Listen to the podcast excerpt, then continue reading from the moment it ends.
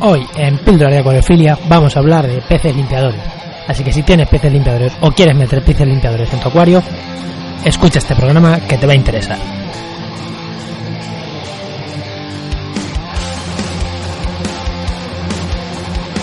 Buenos días, buenas tardes, buenas noches. Soy Juan María Arenas y bienvenidos a este quinto programa de Píldora de Acuariofilia.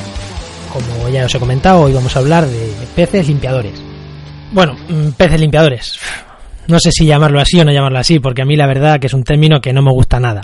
En tu acuario, los encargados de la limpieza no son los peces, eres tú. tú. Tú eres el que tienes que mantener un acuario limpio. O en todo caso, es el propio acuario, con sus plantas, con su filtro, el encargado de limpiar. Ahora bien, ¿son necesarios los peces limpiadores? ¿O lo que tradicionalmente se conocen con peces limpiadores? Bueno, yo creo que sí. ¿Qué tipo de peces limpiadores tenemos? Eso es lo primero que tenemos que ver. Tenemos, por un lado, tenemos los típicos peces limpiadores que son como los peces ventosa, ¿no? Los típicos Plecostomus o los Ancistrus, que son menos famosos, que son los típicos peces, eso, que son como una ventosa, que se van pegando por los acuarios y que mucha gente dice, bueno, para quitar las algas. Ya digo, las algas te hay que quitar tú, pero estos peces, pues es verdad que te pueden ayudar a, pues bueno, a comerse muchas de las algas que van saliendo por muchos sitios. Y la verdad que son unos peces muy llamativos y que, bueno, está bien tener en los acuarios. Lo primero es decir, mm, los plecos crecen muchísimo. No metas plecos en tu acuario. Si quieres un pez limpiador de tipo ventosa, vete a los ancistrus. Un ancistrus adulto puede tener, puede alcanzar los 10-12 centímetros. Un pleco adulto, no sé si el medio metro, 30 centímetros, medio metro, no sé, una exageración. Es cierto, cuando lo vas a comprar, un pleco, mm, por el mismo precio, o bueno, por la mitad de precio, va a ser tres veces más grande que el Ancistrus. Pero piensa no cómo lo estás comprando, sino cómo se, cómo se te va a hacer en el acuario. Así que para acuarios más pequeños de 300, 400, 500 litros, ni de coña, Plecostomus. A partir de ahí, yo tampoco lo recomiendo. Pero bueno, porque para un acuario tan grande me echo mucho Ancistrus más que un pleco. Pero bueno, ya cada uno que meta lo que quiera. Y el otro tipo de peces limpiadores son las coridoras. Si las coridoras, o tipo coridora, no hay más, están las coridoras, están los botilla payaso, aunque yo tampoco los recomiendo, son peces que van siempre por el fondo con su barbilla, pu, pu, pu, eh, buscando todo resto de comida que se va cayendo al fondo. Para mí, estos son mucho más importantes que los otros. Aunque la gente piense que los peces ventosa limpian, para mí los tipo coridora, o las coridoras en concreto, que hay muchas especies, son más importantes. ¿Por qué? Porque son los peces encargados de buscar, de ir buscando por el fondo, restos de comida que otros peces no se han comido. Por ejemplo, si tenéis guppies, pues los guppies normalmente están por la parte alta del acuario. Esos peces no suelen bajar a comer lo que va cayendo por el fondo. Bueno, que los guppies hacen de todo, la verdad, pero bueno, hay muchos peces que no bajan a comer lo que ha caído por el fondo. ¿Qué pasa si se quedan restos de comida por el fondo? Porque le hayas echado mucho. Bueno, una dos, o tienes un pez que vaya comiendo por el fondo tipo coridoras, o esos esa comida se terminará pudriendo, se, la terminarán comiendo si tienes algún caracol y tendrás o las famosas plagas de caracoles, que ya hablaremos en otro pro- en otro podcast de, él- de ello, pero bueno, ya tengo un, tengo un texto en, el- en la web que os voy a compartir en el que digo, os voy a compartir las notas del programa, que bueno, lo de las plagas de caracoles entre comillas no existe. Pero bueno, si te pasas de comida, es verdad que puedes tener un problema de, de caracoles. Si tienes las coridoras, ellas irán por el fondo, pum, pum, pum, y se lo comerán. Los peces limpiadores, ya hemos dicho, se pueden comer la comida del fondo que le van cayendo otros peces. O se pueden comer algunas algas que te vayan saliendo por ahí o restos de, de plantas que se vayan muriendo. Pero es súper importante pensar que esos peces también hay que alimentarlos. ¿Por qué? Vamos a explicarlo. Bueno, lo primero, si tú echas comida, no cae nada al fondo, las corridoras comen por el fondo. Si no cae nada al fondo, se te mueren. Así de sencillo. Entonces, o una de dos, o te aseguras que con la comida que eches cae bastante al fondo para que nuestras corridoras puedan comer, o dos, hay unas pastillas para peces de fondo que, eh, que son especiales para que las corridoras coman. La pastilla cae al fondo rápidamente. Algunos peces, siempre algunos peces van a mordisquear la pastilla, pero realmente quien más come son las propias corridoras. Así las estarías alimentando. Yo en mis acuarios tengo pastillas de fondo. Yo normalmente no he hecho pastillas de fondo, pero bueno, si alguna vez veo que he hecho en superficie, yo me quedo mirando. ¿Qué ha comido al fondo? Me despreocupo. Veo que los peces están con mucha hambre, pum, no ha quedado al fondo. Bueno, por de vez en cuando, pues le- meto una pastilla y ya está, una pastilla de fondo que vaya al fondo y se la coman. Siempre tengo la precaución de, cuando la echo al fondo, no tener a los peces con mucho hambre, porque si tengo a los peces de superficie con mucha hambre y van y se comen ellos la pastilla, pues bueno, las poridoras al final no la van, no la van a encontrar se la van a comer los otros. Entonces, bueno, pues estar un poquito pendiente de eso. Y los plecos y ancistrus, los chupadores, decir que aunque se vayan comiendo muchos restos de hoja y demás, eh, también hay que alimentarlos. ¿Cómo? Pues también existen pastillas de fondo En este caso, mucho cuidado que no son las mismas, aunque te lo venden como pastillas de fondo, no son las mismas que para las coridoras. ¿Por qué? Las coridoras son omnívoros, son incluso carnívoros, no comen casi lo que pueden, pero estos peces, tipo Ancistrus, tipo Pleco, mayoritariamente no deberían de comer mmm, proteína animal. Entonces, que se muere un pez y se lo van a comer, indudablemente, se lo van a intentar comer. Pero lo suyo es que coman siempre proteína vegetal, o a la mayoría de las veces. Para ello hay unas pastillas específicas para plecos, para plecos, son para plecos, pero sirven exactamente igual para ancistrus. Y además, si son buenas, esas pastillas llevan celulosa. Nuestros plecos, nuestros ancistrus, ya he dicho, mejor no meter plecos, pero bueno, si los tenemos, pues, pues habrá que alimentarlos. Nuestros plecos, nuestros ancistrus, necesitan comer celulosa para hacer bien la digestión. ¿Cómo la pueden comer? Bueno, pues que unas pastillas específicas la lleven. Eh, os voy a pegar en las notas del programa, os voy a pegar algunos enlaces a, algunos productos específicos para Plecostomus, o también para coridoras. Si queréis, si queréis comprarlo, pues ahí tenéis los enlaces. O, ya digo, los ancistrus pueden comer eso o pueden eh, sacar la celulosa de un tronco que tengáis. Mi consejo, independientemente de que le echéis pastillas o no, siempre, siempre, siempre, siempre que tengáis plecos o ancistrus o cualquier chupador de este tipo, siempre tener un tronco.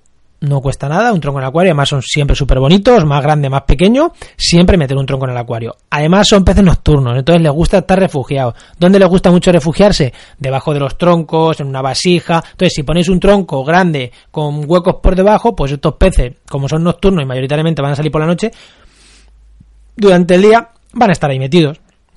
Entonces, bueno, pues cumplimos dos funciones. Uno, le estamos fácil, le estamos dando un, un, buen un buen cobijo a estos peces y dos, le estamos dando alimento. Ellos están ahí pegados y de vez en cuando van comiendo.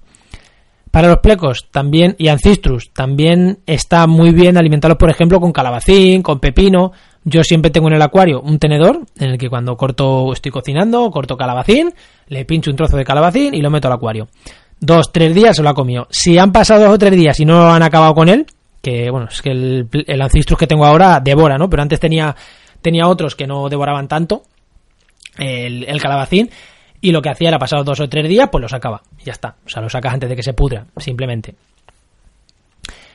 Más cosas que quiero comentar. Eh, eh, bueno, condiciones que tienen que tener estos peces limpiadores. El hábitat que tienen que tener en el acuario. Ya he dicho, para plecos, ancistrus, todos los chupadores, siempre, siempre, siempre un tronco y sitio donde refugiarse. O mucha vegetación que se puedan meter debajo, una vasija, una piedra que se puedan meter debajo, un tronco que se puedan meter debajo, porque son peces nocturnos.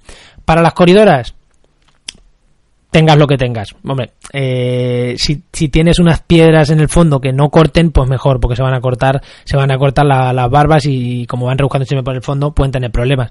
Pero vamos, no necesitan condiciones muy especiales. Es cierto que también les gusta estar en zonas así un poquito sombreadillas, entonces no tengamos un acuario completamente iluminado desde arriba en el que no haya ni una sombra donde ya se puedan cobijar. Yo, por ejemplo, en el acuario, uno de los acuarios que tengo ahora mismo en el salón, le gusta mucho meterse debajo del. Tengo un filtro interno, le gusta mucho meterse debajo del filtro, debajo de los troncos. Bueno, les gusta estar un poquillo ahí escondidillas, pero vamos, sin, sin más. Lo único que sí importante, la compañía. Las corridoras son animales de grupo. Si vas a meter peces limpiadores tipo corridora, mete 6, mete 8. De ahí para arriba. Y si puedes ser de la misma especie, mejor. ¿Que te gustan dos especies y tienes un acuario grande? 8 o 10 de cada una. Eh, ¿Por qué digo esto? Son especies de grupo, se van a encontrar mucho, mucho, mucho mejor cuando se mueven en grupo. Que luego muchas veces, dice de meterla en grupo, yo por ejemplo tengo 8 en el acuario y muchas veces están 4 normalmente suelen estar por un lado y otras 4 por otro. Se ve que han hecho ese grupillo, o a lo mejor no, a lo mejor es impresión mía. Y esas 4 van turnando y a veces son 5 o 3. Pero por lo general es verdad que veo siempre en un lado un grupete de 3-4 y por otro lado la 4 otro grupete de 3-4 siempre. Bueno, les gusta estar en grupo, con lo cual si vais a meter corridoras, mételas en grupo, siempre. Si vais a meter pleco y ancistrus, cuidado. Cuidado que son animales territoriales. Si el acuario es pequeño, mete uno. O mete una pareja. Que entonces no se van a pelear. Bueno, en ancistrus, en plecos, si ya hemos dicho que uno no, dos menos. Pero bueno, si mete ancistrus, mete una pareja. O mete mucho escondite para que si dicen de cabrearse y de pelearse entre ellos, bueno, pues que estén uno en cada lado, cada uno su vasija, cada uno su tronco y no haya problema. Pero como solo tengamos un tronco, solo tengamos una sombra y tengamos dos ancistrus, ahí va a haber guerra seguro. No queremos guerra en el acuario de este tipo.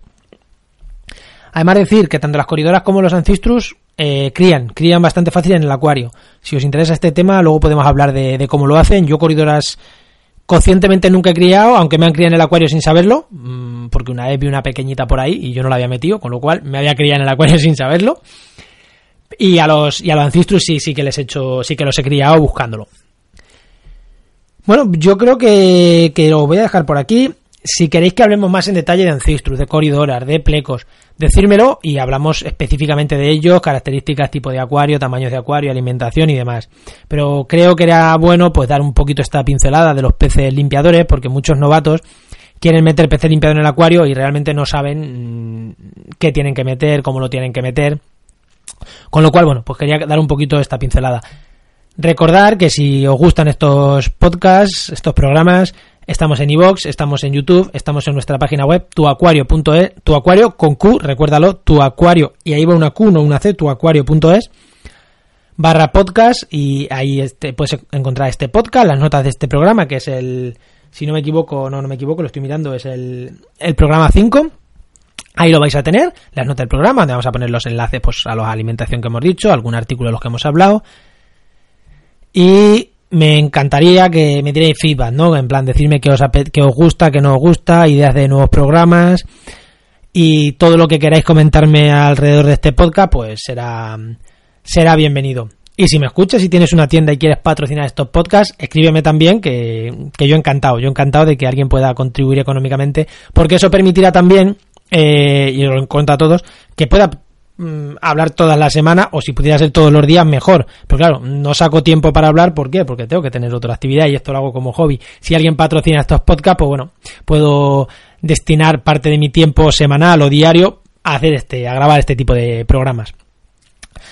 Así que sin más me despido, espero vuestros comentarios, vuestros likes, vuestros me gusta, todo lo que queráis decirme. Estoy deseando que me lo digáis. Un abrazo. Adiós.